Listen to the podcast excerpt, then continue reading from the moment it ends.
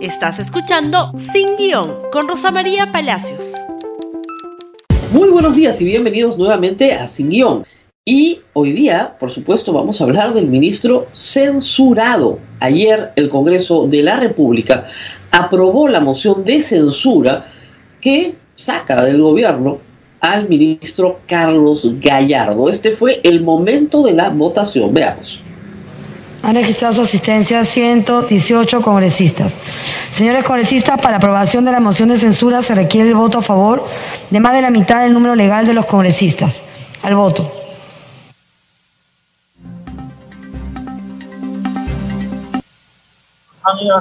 No, ¿Por qué dicen por el anterior congresista le están diciendo todo, le están dando todas las facilidades?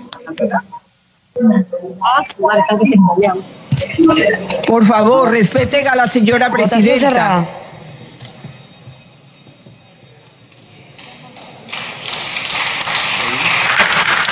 Han votado a favor 70 congresistas, en contra 38, 7 abstenciones. La moción de censura al ministro de Educación, señor Carlos Gallardo, ha sido aprobada. En consecuencia, se comunicará el presente acuerdo al señor presidente de la República para que se cumpla con lo dispuesto en el artículo 132 de la Constitución Política del Perú y el inciso B del artículo 86 del reglamento del Congreso de la República. Muy bien, y votaron a favor, por supuesto, Fuerza Popular, Avanza País, Renovación, pero también Alianza para el Progreso. Y obviamente el Partido Morado, pero sorprendentemente uno de Perú Libre, Camiche, que está evaluando si renuncia o no a la bancada, pero esta votación parece que lo pone en ese camino. Las razones de la aprobación de la moción están básicamente orientadas a la filtración de la prueba docente que generó la anulación de toda la prueba debido, hay que decirlo, a una perspectiva del propio ministro en contra de la meritocracia. El ministro, como el presidente, no creen en los exámenes docentes, como no cree en el examen docente la bancada de Perú Libre, que tampoco cree, ¿no es cierto?, que el ministerio tenga que defender a su NEDU, como tampoco cree en el retorno a las clases presenciales, de lo que Carlos Gallardo no deja ni siquiera un plan.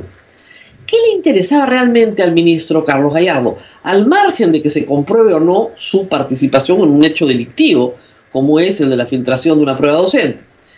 Lo que le interesaba era su sindicato, FENATE, y hablar pestes de su TEP, y estigmatizar a sus ex compañeros de Patria Roja de sus luchas del pasado, como él ha dicho. Estas fueron sus declaraciones, y reitero, esas no pueden ser las declaraciones de un ministro. Escuchemos. Me refiero a, esas, a, ese, a, ese, a esa pseudo organización sindical que es un emporio económico financiero, que es un, un bastión del financiamiento de cadenas de hoteles, de cadenas de librerías, de construcción de, ahora se han, se han introducido en la cuestión de bloques de viviendas multifamiliares, y es un emporio económico y no les interesa defender a los maestros, no les interesa defender la educación, no les interesa defender a los niños y a las niñas de Perú. Esa es una, isla mercenaria, una isla de gente que está corrompida hasta el tuétano y que puede defender por sus millones vender hasta, su alma. Eso es Patria Roja, eso es el, esas siglas del SUTE que nos enorgullecían antes, ahora nos avergüenzan por este, este manejo, digamos, manipulatorio y, que eh, vapulea esa sigla de las luchas gloriosas de los maestros de los años 70. Han renegado de toda la historia, han renegado de la memoria de Horacio Ceballos.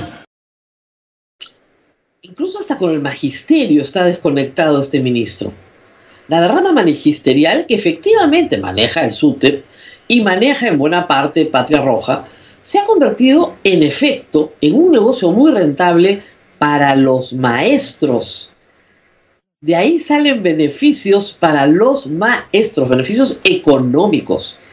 La derrama da créditos a todos los maestros. La derrama te da una CTS cuando te jubilas.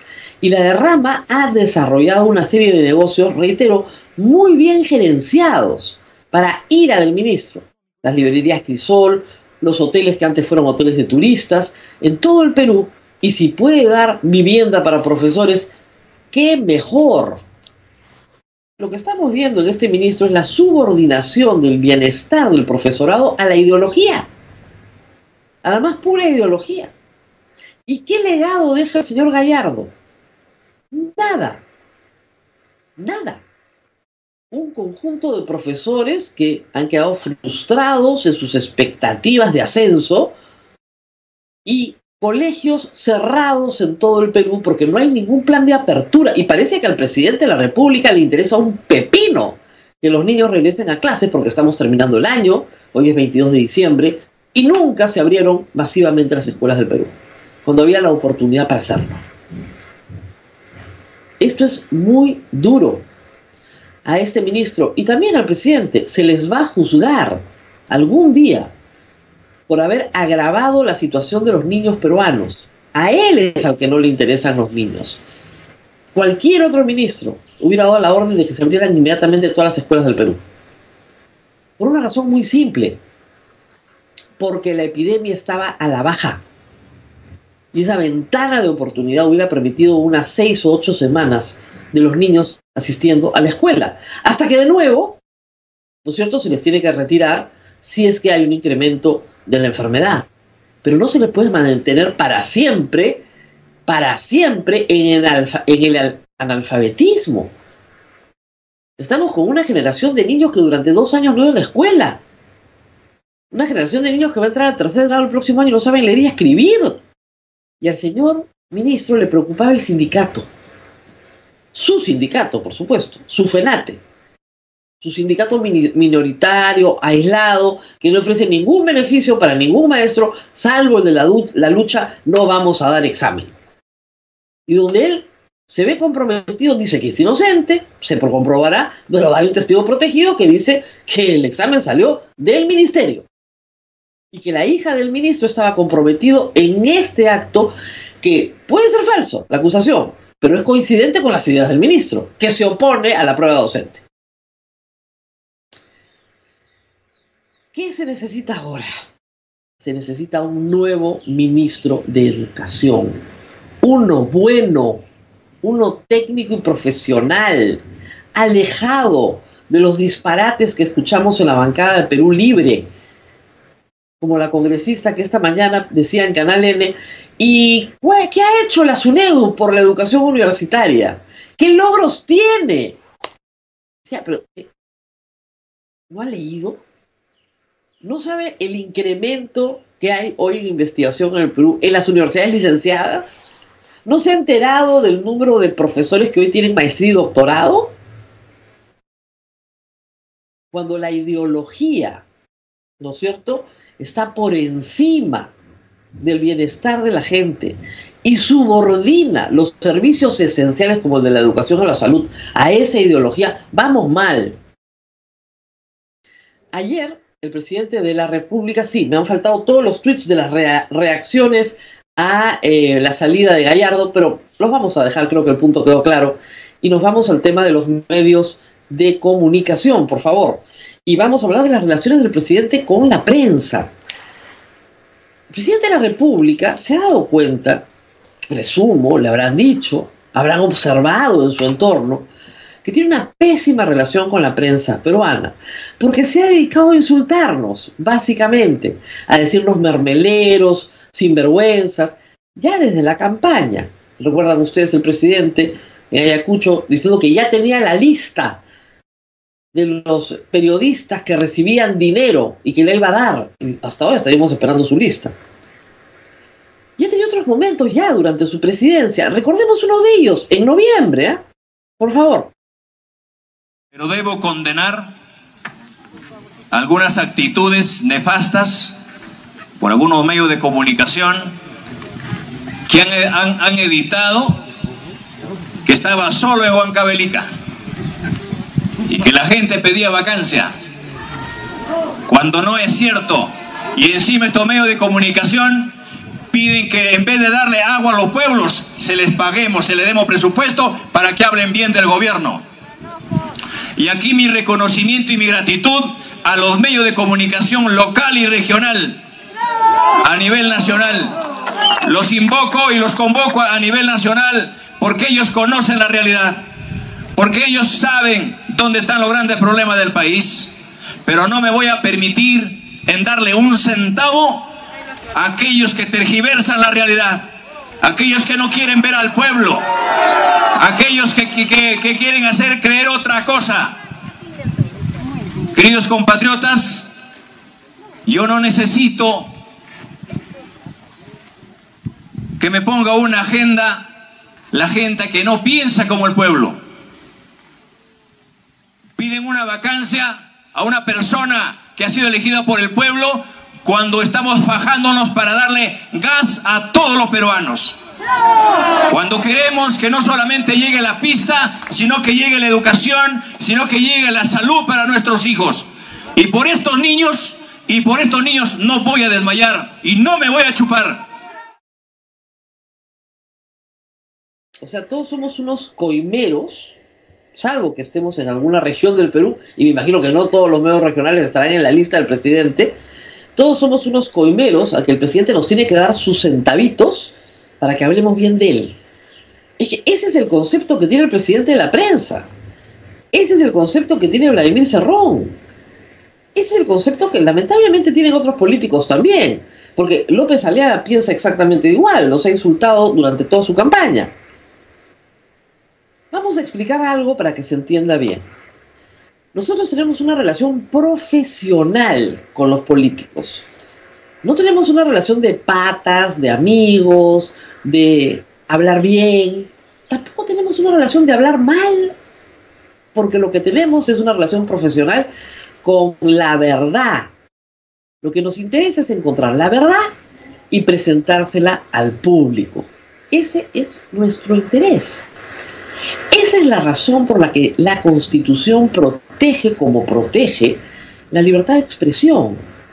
Y la protege para eso, para que sea un contrapeso al poder. La libertad de expresión es una libertad política, reconocida desde la Revolución Francesa como una libertad que hace contrapeso al abuso del poder y que limita el poder del ciudadano, ¿no es cierto?, confrontado contra la sociedad, perdón, limita el poder del soberano, limitado, ¿no es cierto?, por la exposición pública y por el aprecio o desprecio que esa exposición pública le genere. Somos un medio para que el presidente se comunique con la población. Pero no somos, como hemos visto hace un instante, objeto del insulto del gobernante, que cree, porque él cree eso, lo está diciendo, que es que no nos está dando plata, pues. Que si nos diera plata, hablaríamos bien de él. Contrario a eso, lo que tendría que comenzar es a repartir plata para que hablemos bien de él, ¿no es cierto? A los presidentes les cuesta mucho entender que la relación con la prensa es como ir al dentista. Hay que hacerlo. No te va a gustar, te va a doler, te van a poner un poquito de anestesia. Cuando pasa la anestesia te va a doler de nuevo. Pero es mejor ir al dentista que no ir al dentista, porque puedes perder la dentadura. Nuestra relación con las presidencias de la República es de respeto, de cordialidad, por supuesto, de respeto por la institución, pero también de plantear temas y hacer preguntas que son de interés público. El presidente de la República no puede construir una relación con la prensa respetuosa si durante todo su discurso en estos meses lo único que ha hecho es insultarnos. Y su ministro de Justicia también, que dijo exactamente lo mismo. No, lo que pasa es que les han recortado el presupuesto. Este programa, el que hago en una radio pastoral, no vive de los centavitos del Estado. Y dicho sea de paso, no son los centavos del señor presidente de la República. Él no tiene que dar nada, porque él personalmente no tiene capacidad de gasto. Él no gasta. Se gasta a través de los pliegos y de los titulares de pliego. Entonces, su secretario general en, en, presidencia del Consejo de Ministros es, perdón, la PCM es la que gasta por la presidencia de la República. Él no tiene que repartir los centavitos. Insulta sistemáticamente a la prensa y así quiere construir una relación. Y lo que es más grave, no da entrevistas. Yo ayer me he sentido muy bien representada por los colegas que fueron, que tienen una paciencia realmente infinita. Estuvo Fernando Carvalho, Jaime Chincha, Mávila Huertas, Mónica Delta y Pedro Tenorio, muy buenos periodistas, que los cinco le dijeron lo que todos los periodistas queremos decirle. Señor presidente, tiene que dar entrevistas. Nosotros nos dedicamos a transmitir información veraz a nuestro público. Para transmitir esa información veraz no nos basta su Twitter. El Twitter es propio de gobernantes autoritarios que creen que solo pueden gobernar por Twitter, que es comodísimo porque nadie les puede contestar pero hay que ver lo que la gente le contesta al presidente cada vez que pone uno. A la salida de la reunión en Palacio, donde fueron cinco periodistas, creo que muy bien representados todos, eh, esto fue lo que contaron. Parte de esto fue lo que dijo Fernando Carballo. Escuchemos. ¿Cuándo va a dar entrevistas a la prensa libre? Nos ha dicho que lo va a hacer, no ha fijado fechas y ha dicho también que hay rectificaciones algunas de las decisiones hechas hasta ahora que eh, serán anunciadas en corto plazo. Agradeció nuestra presencia y el clima de eh, sinceridad crítica con el que hemos hablado. Nos preguntó cuáles pensábamos nosotros que eran los, los temas de inquietud mayor en nuestra población y le hemos dicho que hay un tema económico vinculado al alza de precios, que hay un tema que tiene que ver con la seguridad eh, ciudadana le hemos mencionado también que hay una preocupación respecto de la minería y la inversión y hemos hablado naturalmente sobre educación y sobre o no un plan claro para el retorno de las clases presenciales. Ha escuchado todos estos puntos y se ha comprometido a informar mejor y tomar también decisiones para eventualmente recomponer su gabinete ministerial. Mis colegas que son periodistas curtidos, pues claro, no cayeron en el jueguito que pretendía ser Palacio de Gobierno, de que esto era una reunión para demostrar que había una apertura hacia las entrevistas. Salieron y dijeron, le hemos dicho que nos dé entrevistas. Y le hemos dicho que hay temas de relevancia nacional sobre el cual el país espera pronunciamientos claros a través de la confrontación con la prensa. Ese es el juego democrático. Si el presidente no lo quiere o no lo sabe jugar, pues tiene un equipo de comunicación, o debería tenerlo, que lo entrena para hacer entrevistas. No es tan difícil. Y comienza a responder severos cuestionamientos que tiene su régimen. Por no decir un tema que faltaba agregar ahí, que es el tema de corrupción. Donde el presidente cree nuevamente que caminando por las calles, yendo a visitar a la señora fiscal de la nación, va a lograr que su imagen mejore. Yo no sé quién lo aconseja la señora fiscal de la Nación no le puede cambiar a un fiscal. Y la fiscalía puede solicitar una orden judicial, ya no para entrar de manera voluntaria a sus oficinas, sino para entrar con una orden de allanamiento a sus oficinas, que es lo que se está buscando por no hacer las cosas de manera correcta. Montando shows en el patio Palacio, nadie le va a seguir la cuerda. El presidente de la República tiene que retornar a ese candidato que era auténtico, que salía a darle de comer a sus gallinas. ¿Se acuerdan? Eso era real, eso era auténtico, eso no era un montaje, no era una estrategia publicitaria. Tiene que regresar a eso para reencontrarse con un periodismo que ha sido sistemáticamente maltratado por él y por un público que lo considera prácticamente un mudo, un mudo que no quiere dar cuentas ni explicaciones de asuntos muy graves. Terminamos el año con una situación muy difícil para el presidente de la República, que no ha sido generada por los medios de comunicación, ha sido generada por él. Y esa es la verdad. Nos tenemos que despedir. Compartan este programa, por favor, en Facebook, Twitter, Instagram y YouTube. Y nos vemos nuevamente el día de mañana. Esta semana trabajamos toda la semana. Hasta mañana. Gracias por escuchar Sin Guión con Rosa María Palacios. Suscríbete para que disfrutes más contenidos.